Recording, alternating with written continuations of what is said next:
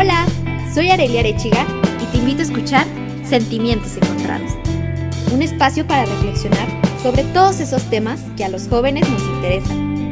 Cómo cuidar de mí, qué quiero de mi vida, cómo vivir mi sexualidad, todos los problemas que enfrentamos con la llegada de la juventud y de los que pocas veces nos atrevemos a hablar. Un podcast de 40 decibeles. Hola, ¿qué tal? Bienvenidos a otro episodio en el cual vamos a estar hablando de un tema que hemos visto demasiado en redes sociales y que muchos de nosotros a veces lo encontramos un poco raro, no lo entendemos, tenemos muchas dudas y nos basamos en la típica búsqueda en Google, pero no es mucho sustento por ahí y este tema es justo el ser mujer, la feminidad, la importancia de encontrar el equilibrio entre nuestras energías y pues hoy tengo una invitada muy especial que vi uno de sus videos y justo le estaba contando esto antes de empezar y me resonó muchísimo y me gustó porque cuando le escribí justo fue como todo conectó y estoy muy feliz de que estés aquí. Cuéntanos quién eres, cómo te llamas. Ay, perdón. bueno, gracias por la invitación. Yo soy Jessica Chavira, tengo 43 años y soy coach transformacional, esa es la línea del coaching a la que me he dedicado los últimos 20 años, antes de que el coaching se pusiera de moda, ¿no? y en el camino, como soy muy curiosa y me gusta mucho aprender, he aprendido astrología, arquetipos, tengo una especialidad en algo que se llama arquetipos sagrados del alma. Eh, hago un montón de cosas, biodescodificaciones, constelaciones, muchísimas cosas que he aprendido, pero principalmente en la búsqueda de querer entender quién soy yo, siempre eh, sigo el mismo camino. Me da algo curiosidad, lo pruebo y luego si me gusta, lo aprendo y después lo enseño. ¿no? Siempre ha sido como ese mi camino y últimamente o los últimos años he estado muy enfocada en el tema de entender cuál es mi rol como mujer y eso me ha llevado, primero, a cuestionarme muchísimas cosas, ¿no? Eso es lo primero. Segundo, a reevaluar qué de lo que se dice sí me hace sentido, qué no, y a construir como nuevos conceptos. Claro. Sobre todo.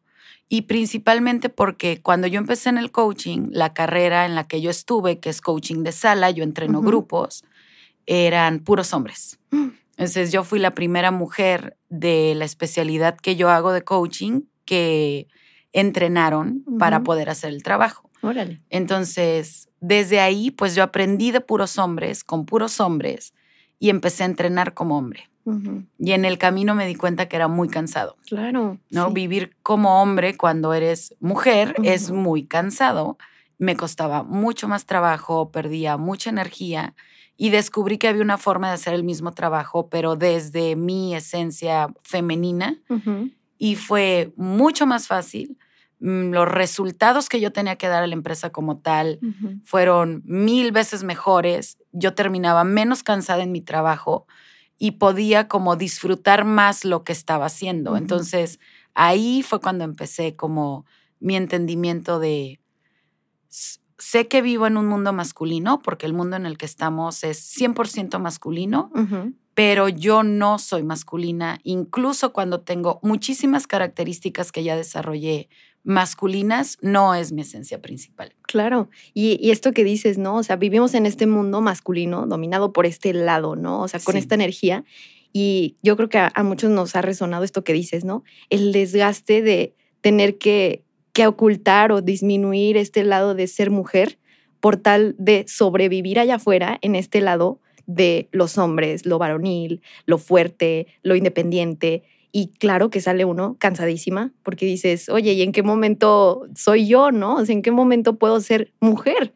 Y ahorita, recientemente, ha sido como un satanizar el ser mujer el hecho de hacer a un lado las mujeres y tienes que actuar como hombre y ser como hombre y tú también puedes hacer las cosas como hombre con este movimiento feminista que a veces llega como a un extremo, ¿no?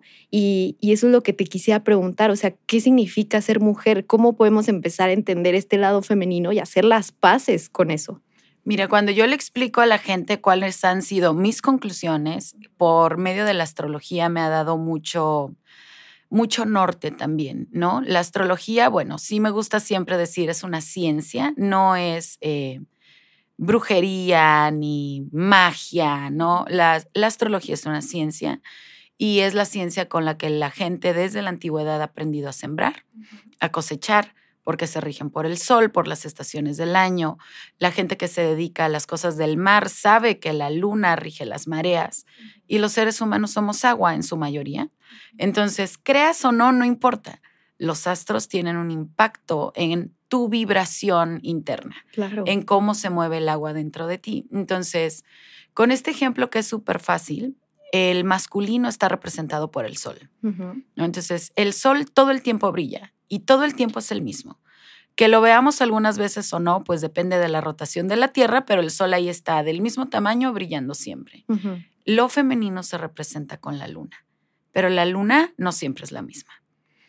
La luna va cambiando de etapas y es cambiante. Entonces, todo este concepto que hay, que las mujeres somos cambiantes y volubles y cambiamos de parecer, sí es cierto porque nuestra naturaleza es más como la luna. Hay ocho lunas en un ciclo de 28 días. Entonces, en esos 28 días, nosotras, las mujeres, estamos marcadas por cuatro arquetipos femeninos fuertes. Somos cuatro mujeres distintas cada 28 días. Lo interesante de todo esto es que la luna también es cíclica. Es cambiante, pero es cíclica. ¿Qué significa? Comienza el ciclo siempre otra vez siempre comienza con la luna nueva y luego se hace un cuarto menguante y luego se hace una luna llena, perdón, un cuarto creciente, una luna llena, un cuarto menguante y vuelve. Siempre es el mismo ciclo y las mujeres somos iguales. De hecho, si tú te fijas, tu ciclo menstrual dura 28 días y está sincronizada con la luna. Cuando hay varias mujeres en un mismo lugar trabajando o viven en una misma casa, todas tenemos nuestra misma, la menstruación sincronizada, nos empezamos a sincronizar al astro. Y eso son cosas como muy interesantes y hay muchísima información y ahorita es un movimiento muy bonito que ha salido a la luz que es las bendiciones de útero y todos los movimientos que te explican tus lunas, etcétera, etcétera. Pero si nosotras queremos vivir como sol, es ultra, súper, mega cansado. Y hay una luna en específico que tiene muchas características del sol que podríamos aprovechar. Pero bueno, esa es cuestión de como de una clase larga y así. Sí creo que estamos en un momento clave para las mujeres. Hay un movimiento gigante, las mujeres estamos despertando a hablar, a decir lo que queremos, lo que no queremos, en lo que estamos de acuerdo, en lo que no. Yo estoy 100% de acuerdo en esta revolución femenina y mi manera de contribuir y ser parte es coachando mujeres, dando clases, haciendo mi chamba, ¿no? Soy mamá de tres hijos, me he divorciado dos veces.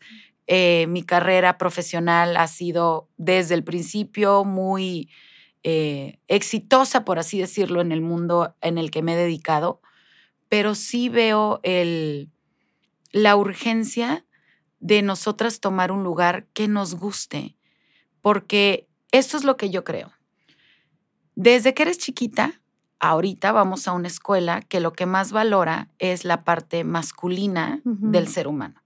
Tanto hombres como mujeres tenemos energía femenina y masculina, los dos tenemos las dos. Pero al parecer, por biología, si naciste mujer, tienes más energía femenina porque tus hormonas te ayudan a eso. Y si naciste hombre, tienes más eh, energía masculina porque tienes testosterona, etcétera, etcétera. Ahora, eso no tiene nada que ver con tu preferencia sexual. A ti te puede gustar lo que te guste porque esa es una decisión tuya, pero biológicamente sí tienes una carga más fuerte que la otra. Si tú vas a la escuela normal aquí de niña, desde que eres niña, vas a una escuela en donde se valoran más las características de la energía masculina. ¿A qué me refiero? La parte escolar es se valora la parte lógica, matemática, mucho más que la parte artística. Claro, sí. ¿No? Entonces, desde que somos chiquitas competimos. Competimos y la competencia es un rasgo masculino. Los masculinos compiten entre ellos solo para saber en este clan cuál es mi lugar. Es la única razón por la que compiten. pero nosotras aprendemos a competir desde niñas. ¿no? A ver quién se gana el primer lugar. Las calificaciones es un sistema masculino de aprendizaje. Califican tu desempeño. Entonces, somos bien chiquitas y entramos al mundo masculino desde el principio, ¿no? Y si a eso le sumas el contexto familiar y social en el que estamos, que es, no, tu mamá muy probablemente, no, tú porque eres más chiquita que yo, ¿no? De edad. Yo ya tengo 40 años, mi mamá estuvo todavía en un tema de 100% ama de casa, ¿no? Entonces, para ella era, quiero que mis hijas vayan a la escuela porque quiero que tengan las oportunidades que yo no tuve, ¿no? Entonces, quiero que ellas sí se puedan valer por ellas solas, quiero que ellas sí puedan eh, decidir lo que ellas quieren. Entonces, estás empujada por la mujer de tu vida, la más importante, que dice, no quiero que termines como yo, ¿no? Entonces tú desde ahí dices, yo tampoco quiero terminar como tú. No entiendo bien por qué, pero no cuando soy niña, pero si tú me dices que no, entonces yo tampoco quiero terminar Exacto. Y el papá normalmente también empuja a la hija a que estudie porque no quiere que termine su hija con un hombre como él, ni que le hagan a su hija lo que le hace a su esposa, ¿no? Entonces, desde que eres muy chiquita, tú estás entendiendo, consciente o inconscientemente, en el ambiente a no seas el prototipo de mujer tradicional porque no te va a ir nada bien. Porque está mal. Te lo dice tu mamá entre dientes, tu papá te da el mismo mensaje, entonces tú dices, eso no quiero ser. No sé por qué, no entiendo bien, soy una niña, soy adolescente, pero no quiero ser eso. Y en el camino tú vas haciendo tus propias conclusiones, ¿no? Si yo te sentara en uno de los entrenamientos de coaching que tengo y te preguntara, dime así, lo primero que se te venga a la mente, para ti ser mujer significa qué? Para mí ser mujer, bueno, se me viene a la mente luego, luego, una rosa. Ok. O sea, es una rosa. ¿Cuáles son las ventajas de ser mujer? Ventajas de ser mujer, justo este lado como tierno, sentimental, eh, la creatividad, la flexibilidad. ¿Y cuáles son las desventajas de ser mujer en este mundo? Lo, lo vinculo mucho con esa debilidad, con el tú no puedes. Sí. Entonces, tenemos ya una carga familiar una social, ¿no? Que mujer, sexo débil, eso lo dices porque eres mujer, ¿no? Hay incluso frases, ay, te quejas de todo, pareces una vieja, ¿no? sí. Entonces, socialmente también hay un paradigma muy fuerte acerca que de la mujer es débil. Exacto. ¿No? Y creo que eso es lo que estamos tratando de contrarrestar.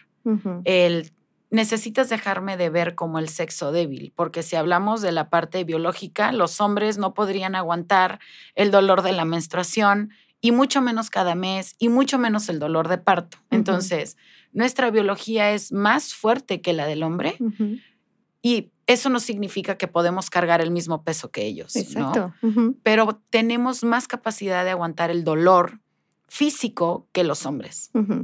Entonces, creo que hay un movimiento importante. Yo estoy súper contenta de ver el movimiento, sobre todo porque soy mamá de dos hijas, ¿no? Tengo dos mujeres, pero también tengo un varón. Entonces digo, ok, ¿cómo va el movimiento y a lo que están ahorita despertando y nos estamos ayudando entre mujeres a despertar entre nosotras, a tienes que usar tu voz, tú puedes por ti misma, no necesitas pedirle opinión a nadie, escoge lo que para ti sea importante en dónde va a terminar si lo convertimos en una pelea. Claro. ¿No? Yo como mamá de los dos sexos digo, qué bueno que mis hijas tienen mucho más permiso hoy que mi mamá de decir lo que piensa, lo que siente, de estar de acuerdo en algo o no estar de acuerdo en algo. Y luego volteo a mi hijo y digo, ¿qué le espera a mi hijo ahora? ¿No? Entonces, ¿cómo encontrar algo que para ti sea congruente con lo que tú quieres, pero sobre todo que venga desde un lugar libre y no desde una reacción a algo que no quiero. Exacto. Cuando trabajamos en el coaching usamos mucho una frase que dice, lo que yo resisto persiste. Todo aquello a lo que yo estoy resistiendo y que no quiero, lo vuelvo a crear en mi realidad 500 veces porque ahí es donde pongo el foco. Exacto. ¿no? Si yo te digo, no pienses en un elefante rosa, Y ahí está. vas a pensar en un elefante rosa, Sí. porque la mente no entiende eh, la palabra no, solo entiende la orden. Y la orden es elefante rosa, así como la orden es, yo no quiero ser una mujer débil, mujer débil. Es lo Exacto. único que entiende la mente y es lo que recrea en tu realidad. Entonces, mi invitación, y sobre todo para todas las chavas que son más chicas que yo ahorita, es encuentra tu propia definición de mujer. Está bien si no quieres la de tu mamá, pero ten claridad de no quererla porque estás buscando algo que tú decidas libremente y no porque estás en contra del modelo de tu mamá o del modelo de tus tías o del modelo de tu abuela, ¿no? Muchas veces los seres humanos elegimos muchas cosas por miedo. Y si tú vas a escoger la bandera de ser mujer, que vas a representar por resistencia o miedo a los modelos que conoces, te estás condenando a ti misma a no ser libre de elegir. No, y súper cierto porque ahorita siento que nos rige mucho eso, o sea, el miedo a que llegue un hombre y me imponga, entonces ese miedo me hace actuar, pero justamente desde ese rincón, ¿no? O sea, del sentirme que debo de, Sí. ¿no? Y nos perdemos en esta búsqueda de encontrarnos a nosotras mismas, nos perdemos en tantas preguntas, en tanto foco hacia afuera. Siento yo que ahorita hay tanto foco en el exterior, en el demostrar, en el pararme para los demás, en el ser para alguien más, que cuando nos preguntamos a nosotras mismas, oye, ¿y tú qué quieres? No, pues no sé. Oye, ¿y quién eres tú? No, no sé. Entonces, esta parte de hacer un clavado hacia adentro y decir, ok, soy mujer, ¿qué representa para mí el ser mujer, no? Y yo te quisiera preguntar, y, valga la redundancia, ¿qué preguntas nos podríamos hacer las mujeres para encontrar justo esta definición propia de ser mujer? Yo lo que te preguntaría es, ¿qué es lo que anhelas experimentar en esta vida? Ok. ¿Ok? Ujú. Más allá de qué quieres lograr, porque son dos cosas distintas. Sí, claro. ¿Qué quieres experimentar en esta vida? ¿Cuáles son las cosas que te gustaría experimentar? Amor, amistad, libertad, creatividad, poder. ¿ok? ¿Qué quiero experimentar? Esa sería la primera pregunta. Porque por lo menos eso te da un norte de que seas tú la que decidas. ¿va? Porque el que quieres lograr vienen muchas expectativas de tus padres, de ti misma, de la gente que te ha visto alrededor, de tus amigos, ve tú a saber, ¿no? Muchas veces planteamos los logros basados en las expectativas que tenemos de lo que se supone que deberíamos de ser, Exacto. ¿no? Y esa pregunta que te hacen en todos lados, ¿qué quieres lograr? ¿Cuáles son tus logros? ¿No? Yo veo a mi hija que tiene 14 años que va a empezar a definir qué carrera profesional quiere, ¿no? Yo le pregunto siempre, ¿qué talento tuyo quieres explotar? No me interesa qué tan famosa sea o no sea, o qué tan importante sea o no sea, o cuánto dinero gane o no gane. A mí me interesa más lo que ella va a experimentar de ella misma a través de una profesión. Pero ese tipo de preguntas siempre se quedan como en el cajón o nadie nos las hace, también porque el mundo es masculino, entonces son logros, logros, metas, metas, metas, metas, ¿no? Yo te preguntaría, ¿qué quieres experimentar en esta vida? En este momento de la vida en el que estás, ¿qué te gustaría sentir que es tu vida? Y desde la trinchera de haber nacido mujer, ¿qué te gustaría experimentar? Claro. ¿Va? Entonces, ese sería para mí mi primer, mi primer pregunta, para que tú tuvieras un norte. Y para muchas de nosotras incluye amor. ¿no? Sí. Es la naturaleza del ser humano. Para muchos hombres también incluye amor, Claro. ¿no? Pero ahorita es tan complicado, está tan satanizado, eh, te ves tan tonta si tú de mujer dices, es que yo quiero enamorarme y, y quiero compartir mi vida con alguien y caminar con ese alguien de la mano y dicen, ay, qué ridícula, ¿no? Sí. O sea, Es como de que no, ¿por qué te quieres casar? No te cases. Y es que tú tienes que ser libre y tienes que revolucionar, ¿no? Y es como, pero ¿qué tiene de malo si quiero hacer eso, no? Si uno de mis sueños, yo veía a una de mis amigas que entraba en este conflicto de decir, es que genuinamente me veo siendo mamá, siendo ama de casa, pero de nuevo, ¿no? A su familia. Mis papás dicen que no, o sea, que yo tengo que tener una carrera, que yo tengo que tener un trabajo exitoso, que yo tengo que poder solventar a mi familia primero antes de poder encontrar a alguien que también solvente conmigo, ¿no? Entonces yo le decía, o sea, ¿cuál es lo malo de ser mamá? ¿Qué es lo malo de tener hijos? ¿Qué es lo malo de tu sueño? Porque es tuyo. No, pues es que no sé. Y ahí es cuando entra el conflicto de decir, lo estás viviendo para los demás, ¿no? Así es. Y estás ignorando ese deseo interno, genuino, de decir, esto es lo que yo quiero experimentar para mi vida. Porque creo que ahorita es mucho el, el hecho de hacerle más caso a alguien más y dejar que los demás decidan por nosotros para entonces seguir como en este cuadrito, ¿no? De no me salgo de aquí y todo va a estar bien, porque todos lo están haciendo, porque todos vamos hacia un mismo lado. Y si te sales del cuadrito, no, ya, estás mal. Y sobre todo hay edades en la vida en donde tienes mucha incertidumbre, ¿no? Claro. Una de esas edades, yo veo a mi hija que está adolescente, es la adolescencia. Eh, quiero encajar en el grupo, pero todavía no sé quién soy, entonces me convierto en lo que ustedes quieran. Exacto. Otra gran etapa es si estudiaste y terminaste la carrera, ¿no? Ahorita es fuerte el voy a trabajar, voy a hacer familia, me quiero casar, no me quiero casar, quiero tener hijos, no quiero tener hijos. Hay momentos encrucijadas de la vida en donde lo que decidas va a marcar por lo menos de 5 a 8 años el camino de tu vida. Si te casas, los siguientes 5 o 8 años van a ser distintos así no te hubieras casado. Si decides enfocarte en tu carrera, los siguientes 5, 8 años van a ser distintos. Así decides, no me interesa ninguna carrera como tal y solo me voy a meter a trabajar. Claro. Entonces, hay decisiones importantes que te van marcando. Por lo menos los siguientes años, a qué le vas a invertir. Entonces, mi pregunta sí sería, si no hubiera nadie, si no existieran tus papás, no existieran tus amigos, si no existieran las expectativas sociales que se supone que debes de cumplir y pudieras contestarte auténticamente, ¿yo qué quiero experimentar en esta vida? ¿Qué quiero experimentar yo, ol- sin, olvidándome de todo lo demás? Haz de cuenta que ya cumpliste con todos. Ujú. ¿No? Y lo que queda es solo para ti. ¿Qué harías? Y que lo escribas. En un momento contigo, hazte un ritualito, préndete tu velita, como tú quieras, lo que a ti te haga sentir cómoda. Y escríbelo y guarda ese libro para que te sirva, o esa, esa cuadernito donde, donde escribiste, como una brújula Claro. de voy haciendo lo que yo quiero o otra vez ya me dejé llevar, ¿no? Por lo que quieren de mí, por las expectativas, por lo que se supone que debo de hacer.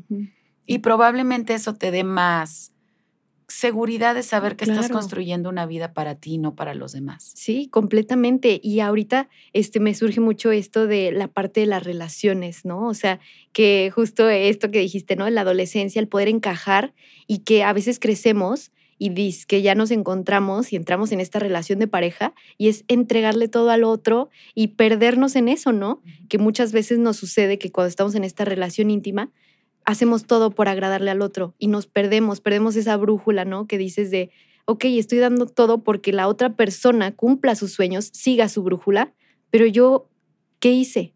Entonces me pierdo completamente en esta vida mía por vivir la vida de alguien más, ¿no? Sí. Entonces, ahorita yo te quisiera preguntar en esto de las parejas, eh, en una como mujer que tiene a su pareja hombre, ¿qué, qué consejo o qué es algo que tú dirías, esto es fundamental para saber? Mira, yo creo, ahorita después de haberme divorciado dos veces. ¿no? Ah, Me preguntaba el otro de un amigo, ¿ya no crees en el amor? Le dije, no, yo sí creo en el amor.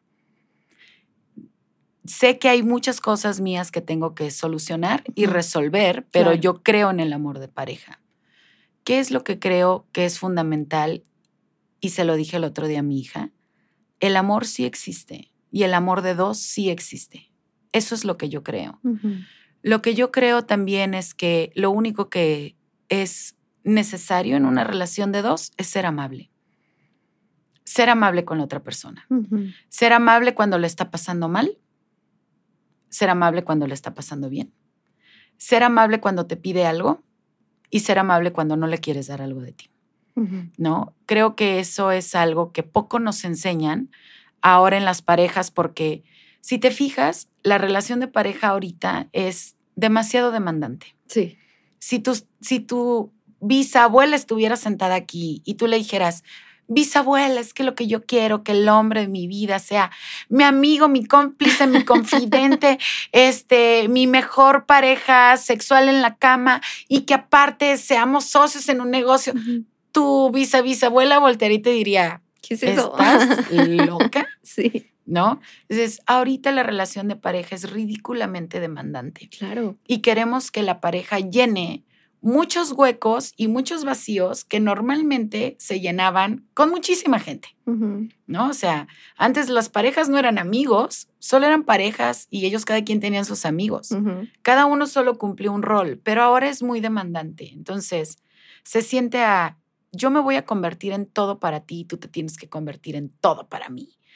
Y creo que esa es, de entrada, la marca para que tu pareja vaya a morir eventualmente o uno de los dos muera dentro de la pareja. Claro. Y me refiero a que mueran sus sueños, lo que él quería, su personalidad, su manera de pensar, ¿no? Y que viva solamente uno de los dos. Entonces sí creo que lo que es esencial es ser amable.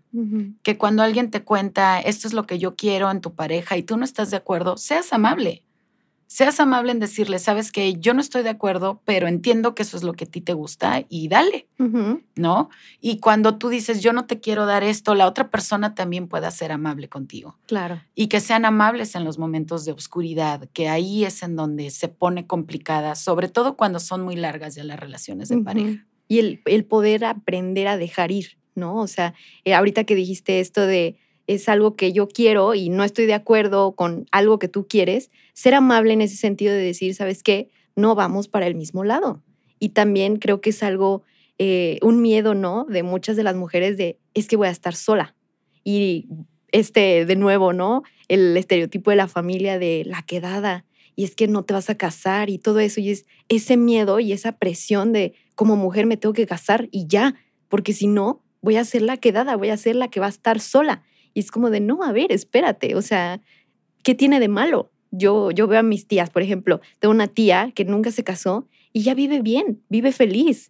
Y toda la familia es como que toda esta historia, ¿no? De que, ay, pobrecita. está súper deprimida. Exacto. Y tú la ves, ella es feliz en su trabajo, se desenvuelve súper bien y dices, no le veo nada de malo. O sea, siento que somos más nosotros que traemos esa idea que ella, que vive feliz, encantada de la vida, con esa soltería, porque no es una soledad que ella vive, y dices, bueno, o sea, no tiene nada de malo, tenemos que perderle ese miedo a soltar a alguien y decir, ¿sabes qué? Sí, decido estar sola, decido quedarme con alguien, decido dejar ir a alguien, ¿no? Yo hice un TikTok para picar piedra, de esos que a veces haces para ver qué pasa. Y dice, la pregunta dice, ¿una mujer vale más sola o con pareja? ¿no? Y socialmente es ridículo, pero se valora más a la mujer que tiene pareja, que tiene esposo, que a la que está sola.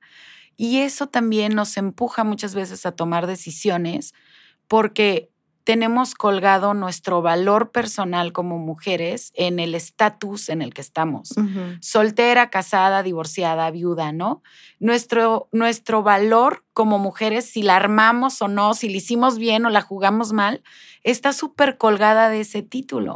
Y eso es muy interesante porque también me parece que estamos en un momento muy revolucionario de las mujeres de proponer. Claro. ¿No? Esta es mi propuesta, yo así quiero vivir y es muy chistoso ver cómo el género masculino como tal no está habituado a escuchar puntos de vista que los saquen de su status quo. Claro. ¿No? Entonces, si tú dices cualquier cosa como esa, yo tengo otro TikTok que hice para picar piedra que dice, los hombres están sobrevaluados. y pongo, es mi opinión, eso es todo. Tranquilos. No, bueno, Explotó. Deberías ir a terapia. Yo, oh, soy coach de 25 mil personas. Te prometo que lo digo por estadística. Claro. Es porque estás ardida, es porque estás loca, te urge encontrarte un nombre. No, y yo por dentro pienso, supongamos que todo eso sí es cierto. Eso no quita que socialmente el hombre está sobrevaluado, que para el hombre el género masculino tiene muchos más permisos desde que nace para hacer, decir y deshacer sin dar explicaciones, a diferencia de una mujer. Exacto. Nosotras tenemos que dar explicaciones desde niñas de todo. ¿Por qué te vas a poner esa ropa? ¿Por qué quieres estudiar eso? ¿Por qué tienes esos amigos? ¿Por qué te pintaste la boca de ese color? ¿Por qué te cortaste el cabello de ese tamaño? ¿Por qué vas a salir con esa persona? ¿Por qué llegaste a esta hora? De todo. Nacemos dando explicaciones de todo, todo el tiempo. Todo el tiempo. Explicaciones que el 80% no se le pide a un hombre porque es hombre. Y eso está socialmente comprobado desde hace muchísimos años. Claro. Y tú dices un comentario de esos y el género masculino, en su mayoría, tampoco digo que todos, pero no salen de la respuesta, estás loca, necesitas ya que alguien te haga caso, ve a terapia. Y si tú volteas y le dices, ah, sí, eso es violencia de género, lo que estás haciendo. Claro que no, Exacto. estás loca, ¿no? Otra vez, ¿no? Sí. Que no, es que ya todo lo tachan de eso. Sí. Y es como, Y creo que estamos en un momento muy interesante de modificar esta dinámica. Yo lo que le digo siempre a las mujeres, a las que les doy talleres, a las que les doy coaching, ten una propuesta, no para todas las mujeres, para ti. Una que te guste a ti del tipo de vida que quieres tener, una que te cuadre a ti. Siéntete libre de crear tu concepto de lo que es ser mujer. Y si eso incluye conectarte con tu lado sentimental, amoroso, artístico, qué increíble. Y si incluye también ser, este, ir por tus resultados, escalar enormemente en tu parte profesional, qué increíble. Y si eso incluye hijos, qué bueno. Y si eso no incluye hijos, qué bueno. Y si eso incluye parejas, qué bueno. Y si no incluye también. Y si quieres ser una pareja de cinco, qué bueno. Y si quieres que sea de dos, qué bueno.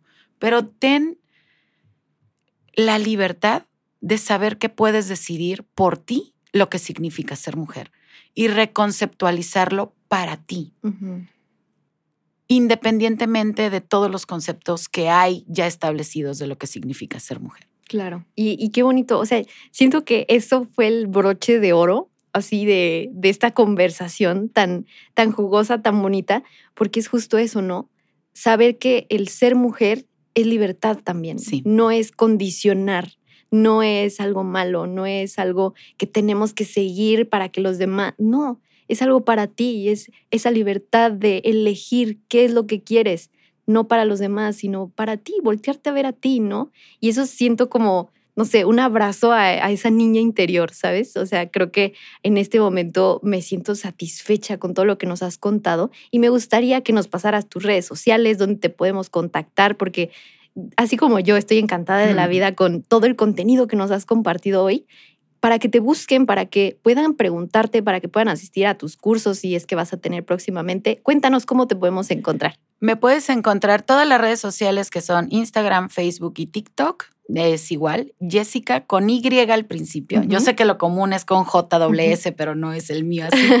es Y-E-S-I-C-A guion bajo Chavira con V. Así me encuentras en todas mis redes sociales. Súper. Y tengo un entrenamiento de coaching que fue lo primero que yo aprendí a hacer en la parte de la conciencia del ser humano. Eh, después de la pandemia dejé de trabajar en eso, sobre todo porque no podías hacerlo en grupos y muchas Sí, cosas claro. así, ¿no?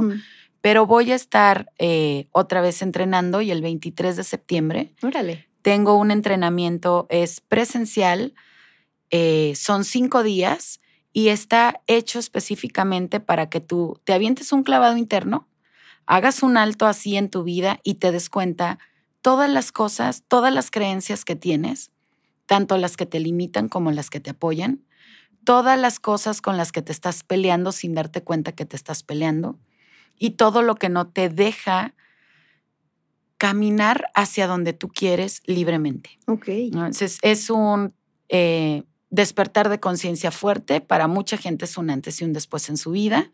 Es, la técnica se llama vivencial porque todo es a través de que tú lo vayas experimentando. Órale. No es como ponerte, si fueras un pez, haz de cuenta que es literal, te vamos a sacar de la pecera para que veas la pecera en la que estás y después decidas, una vez estando afuera, eso es lo que quiero o no es lo que quiero en mi vida y puedas tener herramientas para modificarlas. Órale, qué bien. Ay, sí, padrísimo. Luego me pasas el flyer o algo así para Claro que sí, compartirlo. de muchas que gracias. Yo así de, "Mm, me interesa.